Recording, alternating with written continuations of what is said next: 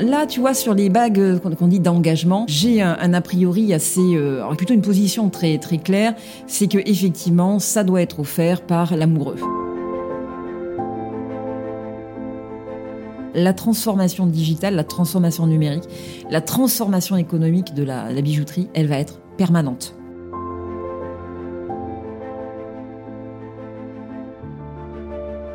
Mais je pense qu'en termes de prise de conscience, euh, il faut que les professionnels, les entreprises, quelles qu'elles soient, prennent conscience que le danger, je veux dire de demain, non, non, d'aujourd'hui, c'est les cyberattaques.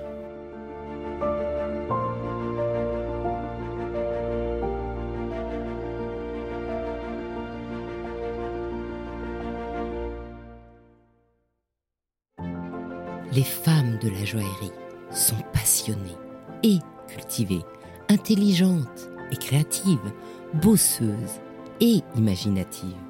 Elles sont brillantes. On imagine le monde des bijoux comme un secteur léger et opulent. La réalité est autre. C'est un monde qui exige l'excellence dans tous les domaines, un monde de travail acharné, des artisans d'art aux mains de fées aux groupes internationaux, à la puissance supranationale. Le monde des bijoux, c'est aussi une certaine image de la France qui s'impose depuis le XVIIe siècle. Et dans ce monde protéiforme, les femmes ont dû se sertir une place. Et elles ont réussi parce qu'elles sont brillantes. Dans ce podcast, Brillante, je vous fais découvrir non pas l'envers du décor, mais la réalité du monde joaillier au féminin en interviewant les femmes de la joaillerie. À chaque fois, je leur demande un conseil pour une jeune femme qui serait tentée par ce monde où le scintillement de vitrine cache l'exigence du travail et de l'investissement personnel, pour que la prochaine génération se prépare ainsi à devenir brillante. Aujourd'hui, je reçois une femme brillante, Sandrine Marco, la présidente de l'UBH. Bonjour Sandrine. Bonjour. Je suis ravie de t'avoir au bout de mon micro. Et moi aussi. Alors, l'UBH, аж ça veut dire quoi exactement? Alors c'est l'union de la bijouterie horlogerie. Ça veut dire que tu as toujours rêvé des bijoux depuis que tu as deux ans, non? Euh, Oui, même depuis que je suis née en fait. Euh, oui, oui, en fait les bijoux, je crois qu'honnêtement toutes les filles euh, adorent les bijoux. C'est transmis souvent par la maman, par la grand-mère. Euh, voilà, en fait, euh, comme beaucoup de filles, moi je suis issue d'une famille où les femmes portaient des bijoux. Donc oui, quand j'avais deux ans, certainement, allez trois peut-être, je m'amusais non seulement à porter les talons de ma mère, mais en plus à mettre ses bijoux. Bon, elle apprécie pas trop parce qu'effectivement les trois quarts du temps, je perdais je les perdais quoi, je les faisais passer sous le lit. Mais euh, évidemment, euh, oui, oui, c'est une passion euh, qui se déclenche assez vite chez les, chez les petites filles assez souvent. Oui. Alors ton premier souvenir de bijou ou ton premier bijou, c'est lequel? Alors en fait, c'était la bague de fiançailles de, de ma mère, qui était finalement un gros solitaire. Et alors j'étais fascinée par ce solitaire à son doigt. Elle avait le solitaire et puis évidemment son, son, alliance. Donc je me disais toujours, waouh, j'adorerais avoir une, une bague comme ça. Et le comble, c'est que je ne me suis jamais ni fiancée ni mariée, donc je n'ai jamais eu de solitaire. Mais j'ai d'autres bijoux en fait. En même temps, on peut s'acheter tout seul. Hein. Le solitaire, il est tout seul, donc bon. Euh, oui, absolument. Alors oui, pour moi, alors là, tu vois, sur les bagues euh, qu'on dit d'engagement, j'ai un, a priori assez, euh, plutôt une position très très claire, c'est que effectivement, ça doit être offert par l'amoureux. Voilà, dans, dans ma tête, ces bagues, les bagues d'engagement, moi, je n'y touche pas. C'est-à-dire, je vais m'acheter des petites bagues un peu un peu sympas, des bracelets, des choses comme ça, mais les, les bijoux d'engagement, j'attends qu'un amoureux veuille bien me les offrir en fait. Et eh ben c'est tout ce qu'on te souhaite. Si je me souviens bien, t'as pas du tout commencé par le bijou. Ah non, pas du tout. Alors moi j'ai un parcours qui est très éclectique. Hein, euh, donc déjà j'ai une formation euh, à la base, euh, un master en ressources humaines, hein, donc donc bien bien spécialisé. Puis je suis partie sur un MBA, sur enfin plusieurs masters très différents des ressources humaines justement pour compléter un petit peu ce parcours-là. Et on peut dire que j'ai surtout évolué dans des milieux très masculins. L'entreprise pendant 15-17 ans, donc là des postes d'adjoint de direction parce que j'étais quand même relativement jeune. Et puis un poste de direction euh, générale à, 35 ans où j'ai dirigé un centre de formation. Et puis là, ça a commencé à se masculiniser sévèrement avec la Fédération française de foot et j'ai enchaîné une direction générale de la Fédération française de la carrosserie. Alors là, on est dans le secteur automobile, hein, effectivement, euh, peu féminisé euh, souvent dans, les instances. Alors dans une fédération, on est, comme on est une fonction, euh, souvent on apporte des fonctions support. Là, effectivement, on retrouve pas mal de femmes, justement, en, en termes de gestion. Mais dans les entreprises, à l'époque, qui étaient mes, mes adhérentes, effectivement, les boards étaient peut-être à 80%, 90% masculin. Donc là, j'arrive dans la bijouterie, alors qui est un milieu où, en tout cas, nous, dans notre conseil d'administration, on est arrivé quasiment à la parité. Hein. donc, euh, alors féminin par le produit, souvent encore masculin dans les boards, mais euh, voilà, ça, se détend un petit peu, on va dire. Voilà. Et du coup, euh, l'UBH, tu arrives quand? Il y a à peu près euh, 7 ans et demi maintenant, juste au moment où la structure vient de fusionner. Enfin, l'UBH est créée par la fusion de l'ancienne fédération HBJO et de, de Saint-Éloi. Donc, euh, ce sont en fait deux entités qui se rassemblent à ce moment-là. La fédération représentant plutôt les indépendants on dirait plutôt les plus petits, et euh, Saint-Éloi, lui, représente plutôt les gros commerces associés, etc. Bon, euh, j'arrive dans ce monde-là qui est un petit peu, qui est très différent de ce que j'avais vécu jusqu'alors par le produit, et effectivement, on met en place cette structure qui finalement rassemble l'ensemble des bijoutiers, en tout cas des typologies de, bijouterie en France. Et voilà, au bout de bientôt huit ans, ça se passe plutôt bien. Je pense qu'on a un syndicat qui est très très fort, extrêmement représentatif. Et ça, c'est ce qui est important aussi euh, devant euh, les, pouvoirs publics, euh, les institutions, etc. C'est en fait ce qui nous donne ce, poids et cette, cette écoute que l'on a quand on a besoin de se faire entendre. Donc justement, par rapport à la loi française, il faut être un syndicat pour pouvoir interpeller euh, le pouvoir. Alors oui, il faut être euh, surtout, on va dire, représentatif. Alors en fait, c'est représentatif de deux façons. On est représentatif pour nous négocier tout ce qui est euh, convention collective, tout ce qui est politique de branche en termes de formation, en termes de négociation sociale. Donc là, on est ultra représentatif et là, on a été obligé effectivement de, de montrer patte blanche et donc de montrer que tu détiens au moins plus de 8% euh, des salariés euh, de ta branche. Nous, on est à 68, donc euh, voilà, on est ultra représentatif.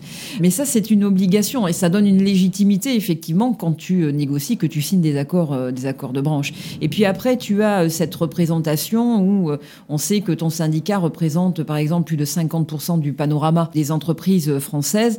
Et oui, quand tu vas à Bercy négocier ou que tu dois parler à Bruno Le Maire pendant le Covid ou à sa direction de cabinet, etc., ouais, là, tu es légitime parce que tu représentes quand même euh, un gros poids de ton activité euh, professionnelle. Et du coup, un syndicat de la joaillerie, le job en ce moment, c'est quoi? Alors, le job en ce moment, il est très varié. Donc, on est toujours très vigilant euh, vis-à-vis du Covid.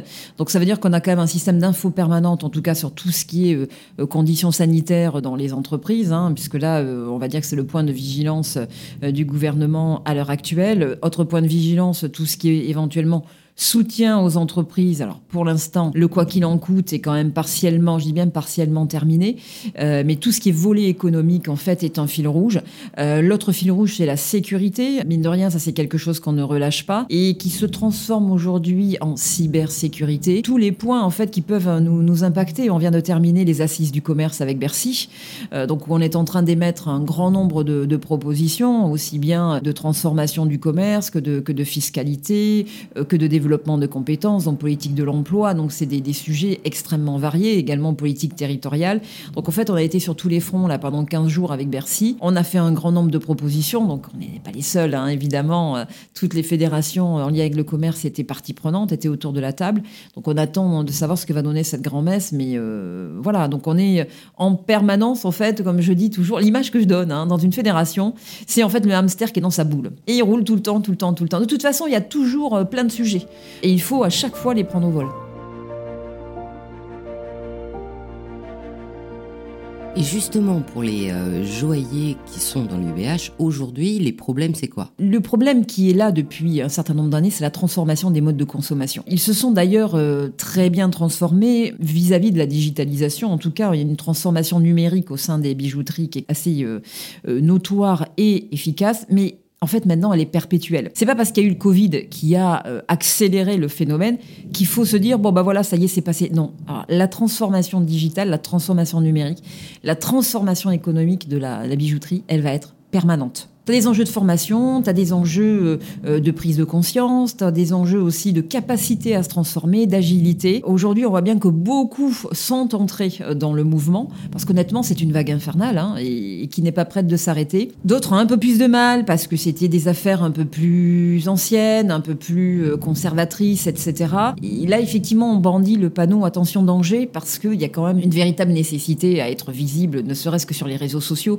T'es pas obligé d'avoir un site marchand, hein, loin de là, mais à minima quand même un site vitrine. Il faut qu'on te voit sur Internet, il faut être vu. Si on n'est pas vu, on n'existe pas. Et ça, c'est une réalité. Alors si on va être vu pour son petit bassin, à un moment donné, le petit bassin, il va plus être suffisant pour vivre en fait. Mais alors, à partir du moment où il y a une grande digitalisation, où on se fait voir partout, le problème peut-être, c'est qu'on n'est peut-être pas prêt à faire des livraisons à Londres, à New York, où on n'est pas euh, bon pour ces marchés-là. Est-ce que ça, c'est un problème et est-ce que ça, on peut le résoudre. Alors sur l'export, j'ai envie de te dire effectivement, c'est pas la question n'est pas très prégnante en fait pour nos bijoutiers qui sont plutôt très implantés sur le territoire français. Bon après, on a effectivement des, grands groupes qui euh, regardent un peu plus à l'international, mais j'ai envie de te dire que sur notre cœur de magasins et d'activités retail, c'est vraiment le marché français qui est, très important. Certains hein, vont, exporter un petit peu, commencent à s'intéresser justement à élargir euh, leur activité à l'international? C'est quand même pas la majorité de nos adhérents. Et ça veut dire que c'est pas parce qu'on est digital que automatiquement le marché international va s'ouvrir. Non, non, non, non, pas, du tout. En fait, euh, ça, ça, va être, par contre, ça peut être un tremplin. Et ça peut être effectivement euh, aujourd'hui une vraie voie pour euh, se développer à l'international. Mais il faut y mettre des moyens. Parce que comme tu le sais, qu'est-ce qui fait que tu réussis aussi sur le digital? Bon, premièrement, ça veut dire que tu as un site internet qui est absolument génial, mais c'est surtout que c'est que tu es très très bien référencé. Or, les référencements coûtent très très cher. Voilà. Donc ça, c'est quelque chose. Ça veut dire qu'il faut mettre quand même de gros moyens. Et quand tu décides d'aller à l'international ça veut dire que tu mets en place une véritable politique d'internationalisation et il faut mettre des, moyens derrière. Donc certains, effectivement, commencent à y réfléchir, à, y travailler. Voilà, ça n'est pas la majorité aujourd'hui de nos bijoutiers français.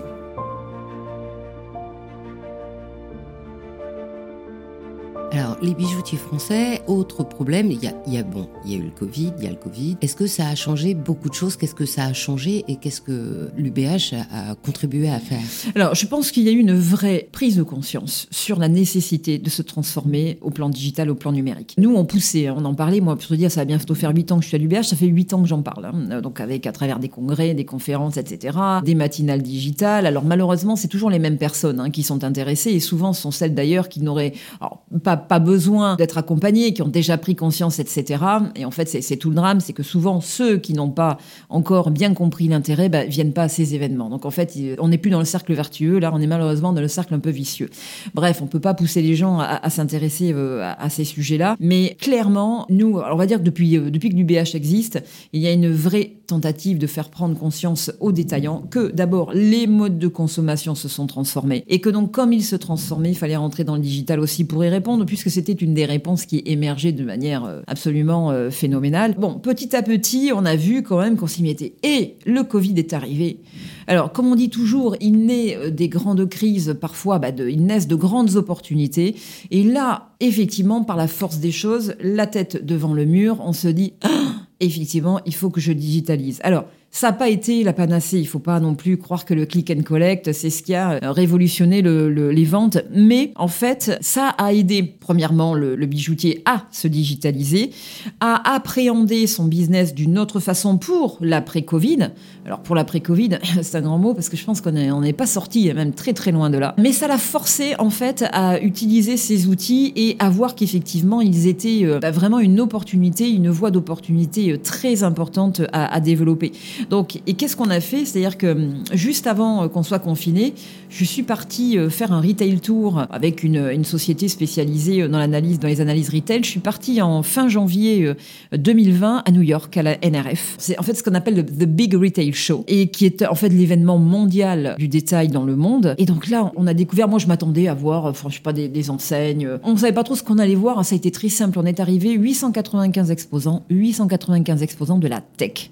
Et toutes les grandes maisons, boîtes de la tech étaient présentes, y compris la French Tech. Et à l'époque, on travaillait déjà, nous, UBH, à certains partenariats. Et on a scellé là-bas un partenariat entre, on va dire, une, boîte qui faisait des, chatbots, carte bancaire, et un de nos détaillants pour tester effectivement certaines applications, certaines problématiques sur l'abandon de panier. On nous là-bas ce, partenariat et on, on se dit, euh, ça marche super bien, c'est intéressant, on commence à prolonger, paf, arrive le 17 mars, on est confiné. Et Vivatech euh, nous contacte à ce moment-là, disant écoutez, euh, en juin, euh, normalement, on fait le Vivatech, etc. Ça serait bien que vous proposiez en avant-première mondiale ce dispositif parce qu'il est juste génial. Et puis, bah, Vivatech se tient pas, évidemment. Donc, le dispositif, on n'en parle pas. Mais il n'empêche qu'aujourd'hui, il est tout à fait efficient et que ce, ce, détaillant qui a travaillé là-dessus ben, a réussi à, à, à, transformer effectivement le, le projet qu'on avait mis en place. Donc, c'est intéressant parce qu'il faut bouger aussi si je peux donner un conseil à, des gens qui voudraient intégrer euh, une organisation professionnelle, il faut bouger, il faut aller voir ailleurs ce qui se passe. On fait pas des voyages d'agrément. Hein. Quand on part euh, quatre jours à New York, c'est crevant. Il euh, y a le décalage horaire. On dort six heures par nuit parce qu'il y a énormément de choses à faire, énormément de choses à voir. Mais il faut aller voir. Enfin, j'ai envie de dire, quelle que soit la structure, l'entreprise, le syndicat professionnel, allez voir, bouger, aller dans les salons à l'étranger, allez voir ce qui se fait parce que c'est de là-bas en fait que l'on puise nos innovations. On est français, on est super arrogant. Non, on n'a pas tout découvert. Il y a plein de choses qui se font dans le monde, parfois des petites innovations qui sont extrêmement impactantes et, et vraiment j'invite les gens vraiment à bouger. Si le Covid le permet, bien évidemment, parce que c'est très contraignant aujourd'hui de bouger, on est bien d'accord. Enfin, il se fait des choses en Europe, ils se font des choses en Europe qui sont euh, assez sympas encore aujourd'hui.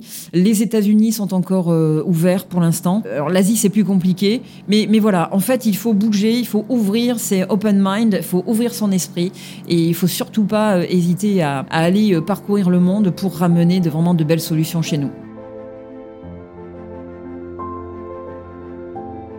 En dehors de ce salon aux États-Unis, quel salon tu conseilles alors? En Europe, bon, tu as de très très beaux salons. Euh, bon, alors on va parler de Feu Baselworld, hein, euh, qui n'existe plus, mais euh, Inorgenta est un très beau salon de la joaillerie, euh, Vicenza aussi, euh, le PHJ aussi. Il y a quand même de très très beaux salons en lien avec la bijouterie. Après, moi, j'aurais tendance à, à, dire aux gens d'aller voir aussi d'autres secteurs d'activité.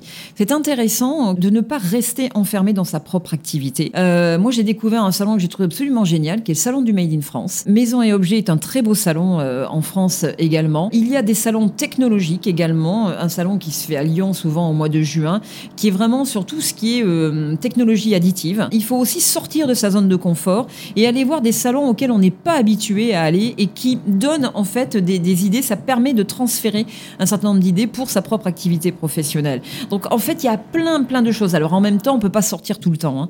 On peut pas faire que ça. Il faut prioriser, mais je pense que c'est vraiment important de sortir de son magasin, de sortir de son entreprise, de sortir de ses bureaux pour aller voir ce qui se fait ailleurs. Chez les joailliers, je veux dire intramuros, est-ce ouais. que du coup le parcours a changé en dehors du digital, le physique? Est-ce qu'il y a des choses qui ont changé, qui vont évoluer, qui sont importantes aujourd'hui? Oui, oui, oui. On voit certaines de nos, de nos bijouteries euh, qui se sont, on va dire, ultra modernisées, qui offrent une expérience client extrêmement aboutie. Le client est devenu hyper difficile. Bon, alors le client, je pense qu'il va falloir aussi lui dire qu'à un moment donné, on peut pas tout, on peut pas tout avoir. C'est-à-dire, on peut pas parler responsabilité sociétale et vouloir être livré en 10 secondes, et puis finalement vouloir retourner le colis parce que ça nous plaît pas, et puis tiens, vouloir, le vouloir rouge parce que finalement la commande est en noir et ça nous plaît pas. Non, non. À un moment donné, le client va falloir aussi qu'il arrête ses caprices, mais il n'empêche que on doit en magasin proposer une expérience qui soit de toute façon différenciable et différenciée de celle qu'on a sur le net. Alors aujourd'hui, c'est pas compliqué. Le net, pour moi, n'apportera jamais l'expérience qu'on peut avoir en magasin. Donc c'est vrai que de ce point de vue-là, on pousse aussi nos bijoutiers à offrir une expérience client, un parcours d'achat en magasin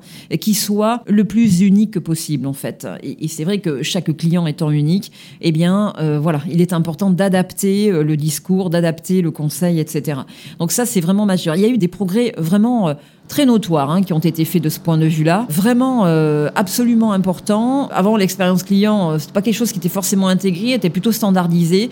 Et là, maintenant, on la personnalise de plus en plus, et ce qui fait qu'on arrive à avoir en plus de l'aménagement du magasin qui est voilà extrêmement classieux en fait, hein, adapté, eh bien on a une expérience client vraiment complète et de plus en plus en tout cas dans, dans les bijouteries, oui on, on le voit de manière très claire.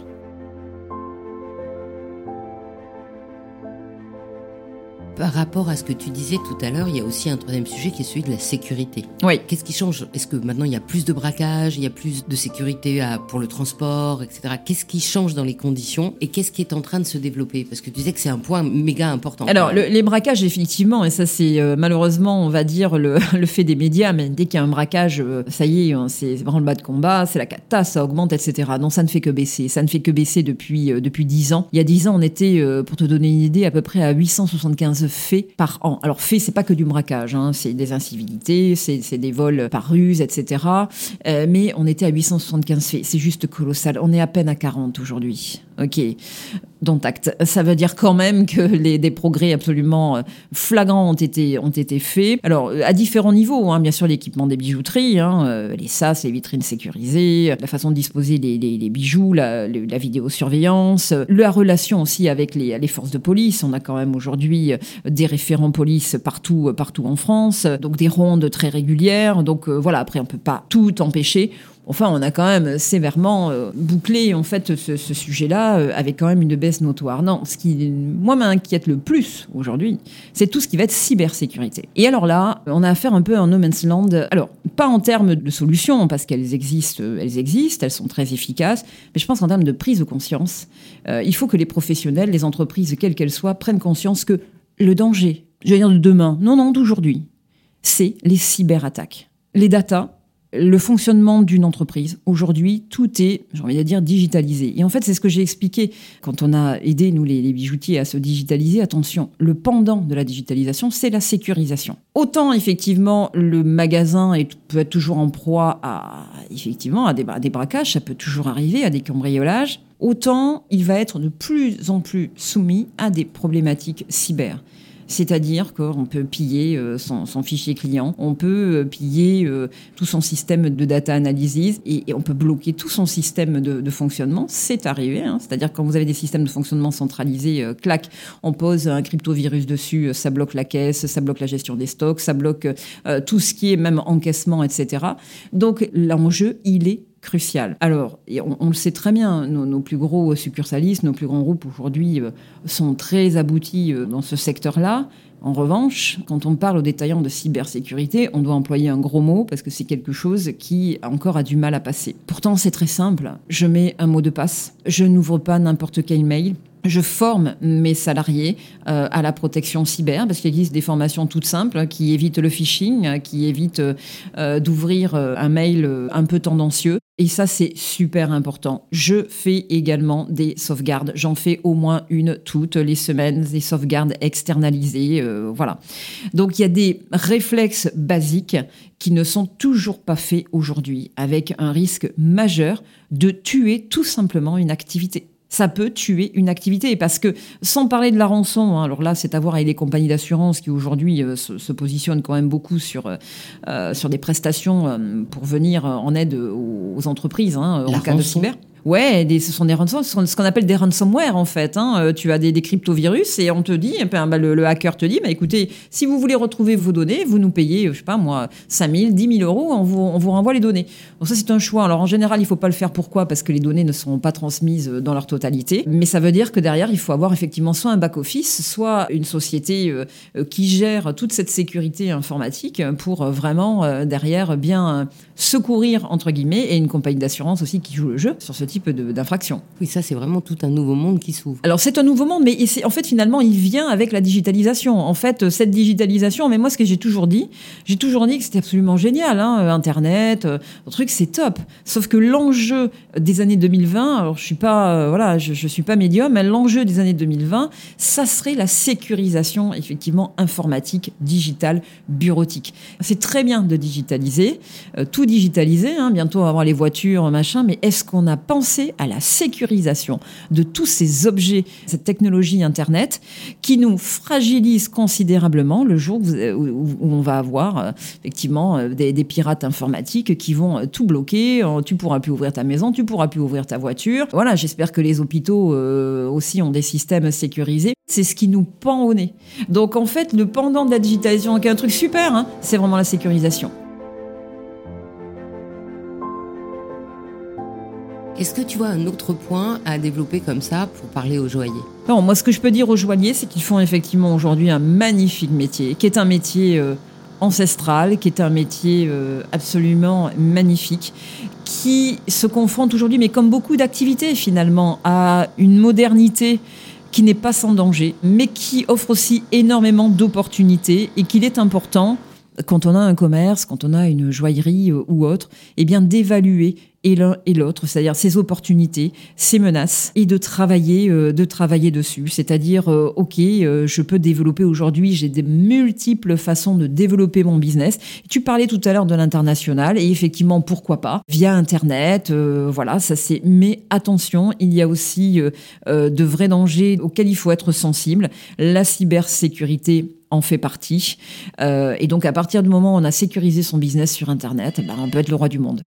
Alors maintenant, je vais te poser la dernière question, la question gimmick que je pose à tout le monde. Si une jeune femme voulait faire comme toi, qu'est-ce que tu lui conseilles? Alors, ce que je lui conseille, bah, j'en ai un petit peu parlé euh, pas dans toute l'interview, euh, c'est d'être euh, d'être ouverte. Bon, en fait, dans, dans ce métier, il faut quand même avoir un certain nombre de, de, connaissances. Hein. C'est évident qu'il faut connaître le monde des entreprises, il faut connaître le monde des institutions. Donc, je lui conseillerais déjà d'être dynamique, parce que parfois, c'est un métier qui peut être extrêmement fatigant. Comme je le disais, on est sur tous les sujets. Il faut être sur tous les sujets parce que déjà intellectuellement c'est passionnant, mais c'est surtout que les entreprises ont besoin. elles, elles sont au quotidien dans leur boulot, donc elles n'ont pas euh, le temps toujours euh, d'aborder tous les sujets. Je lui dirais aussi de s'emparer de la question sociétale. On est en train de s'en emparer, évidemment, mais euh, si c'est une jeune femme, elle est d'une génération pour qui, effectivement, les enjeux de sauvegarde de la planète, de sauvegarde de la vie, c'est quelque chose d'extrêmement important. Et je lui dirais de se focaliser beaucoup sur ça, parce que de ces transformations, c'est la, la, transformation qui arrive, hein, comme la digitalisation est arrivée, mais aujourd'hui on arrive sur une transformation en fait éco-responsable. Elle va structurer le monde dans les 50, 100 ans à venir. Elle est d'ailleurs majeure hein, pour qu'on arrive aux 100 ans à venir, parce que je crois que vu la, course infernale que l'on a entamée sur la surconsommation, euh, il va falloir euh, vraiment trouver euh, les comportements et les moyens adéquats pour éviter les catastrophes d'ici là. Voilà, donc je lui dirais de conserver son dynamisme son ouverture d'esprit, et puis de porter des bijoux, puisque effectivement, c'est ce qu'elle porte comme image. Voilà, et c'est d'aimer, d'aimer son métier. Eh bien, Sandrine, je te remercie. On a réussi à arriver au bout de cette interview au milieu des travaux, et ça n'a pas été facile. oui, absolument. vraiment, bravo. Merci à toi en tout cas. À bientôt. À bientôt. Au revoir. Merci d'avoir écouté Brillante je vous invite à me faire part de vos commentaires, de vos réactions, de vos envies ou de vos questions pour Sandrine Marco sur les réseaux sociaux d'Il était une fois le bijou. Je suis Anne Desmarais de Jotan et je donne une voix aux bijoux chaque dimanche. Et si vous aussi vous avez envie de faire parler vos bijoux et votre maison, je serai ravie de vous accompagner pour réaliser votre podcast de marque ou vous accueillir en partenaire dans mes podcasts natifs. Le podcast Il était une fois le bijou est en pleine préparation de son nouveau thème. Et je brûle d'impatience de vous le dévoiler, mais il faudra attendre encore un peu.